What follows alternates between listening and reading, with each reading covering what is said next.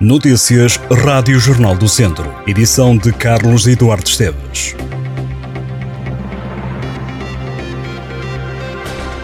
Um homem com cerca de 75 anos morreu esta manhã na vila de Penedono depois de ter caído de um telhado de uma oficina de carros. O alerta foi dado às 10h52 da manhã. A queda mortal foi de cerca de 6 metros de altura, disse à Rádio Jornal do Centro Alexandre Escudeiro, comandante dos bombeiros de Penedono, adiantando que a vítima era o dono da oficina.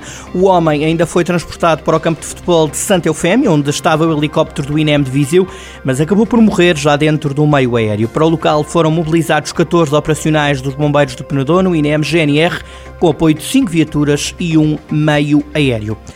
As chuvas registadas no mês de outubro não ajudaram para encher as barragens do distrito de Viseu. As albufeiras de Fagilde e do Vilar são as que estão com os níveis mais baixos na região. Apenas a barragem de Ribeiradio teve um aumento. A situação repete-se na região, uma vez que as albufeiras da região também não conseguiram encher depois das chuvas de setembro. Agora, segundo o mais recente boletim do Sistema Nacional de Informação de Recursos Hídricos, que apresenta dados de 31 de outubro, a barragem do Vilar, que serve os conselhos de Momenta da Beira, Sernancelho e Taboaço, continuam com a situação mais grave do distrito. A Albufeira tem apenas 13% de água armazenada, um número que não sofreu alterações em comparação com os meses anteriores. A produção hidroelétrica continua suspensa na barragem de Fagilde, que serve os conselhos de Viseu, Mangualde, Nelas e Penalva do Castelo, a capacidade sofreu uma quebra de 8% face a setembro. A barragem tem agora 31% de água. A barragem da Aguieira, no sul do distrito, continua com as cotas mais altas de água, tinha 66% no final do mês passado, o que representa uma quebra de 1% face a setembro. Já a Ribeira de Oliveira de Frades apresenta uma subida de 3%, passando a estar com 63% de capacidade.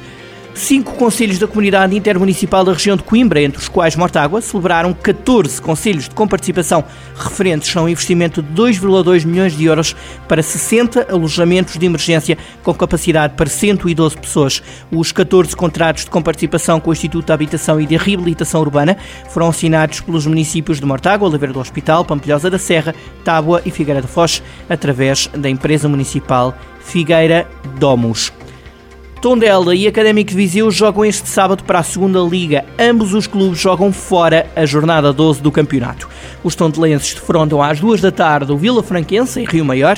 O Tondela e o Vila Franquense estão a alguns jogos sem ganhar e querem regressar este sábado às vitórias para se conseguirem manter entre os primeiros colocados da tabela.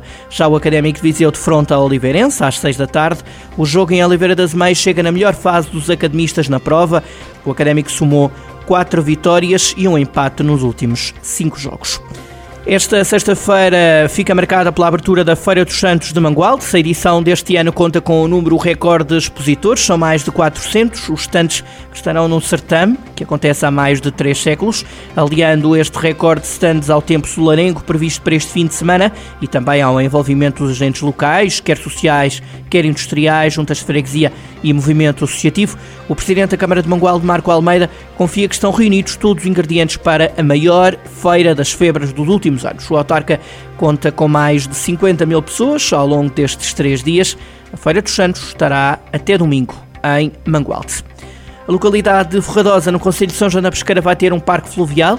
A Câmara Municipal já entregou o projeto a um empreiteiro. O novo parque vai ter zonas voltadas para a prática desportiva e merendas, além de caminhos e piscinas. O projeto inclui a reabilitação do apiadeiro da zona, que constitui como uma das principais entradas de São João da Pesqueira. Segundo o município presidido por Manuel Cordeiro, o projeto pretende criar um ambiente visual, agradável, que potencie o bem-estar e o conforto humano em Ferradosa, privilegiando lazer, recreio e prática do desporto ao ar livre. A região de Viseu de Olafões vai ter uma das oito aceleradoras para a transição digital do comércio que vão ser criadas na região centro. O anúncio foi feito pela Associação Industrial Portuguesa, que lidera um consórcio que integra 12 associações empresariais do centro. As regiões de Aveiro, Beira Baixa, Beiras e Serra da Estrela, Coimbra, Leiria, Médio Tejo, Oeste e Viseu de Olafões vão colher as novas aceleradoras no investimento de 11,9 milhões de euros. O projeto quer apoiar 6.650 empresas beneficiárias do setor do comércio em toda a Zona Centro. Estas e outras notícias em jornaldocentro.pt.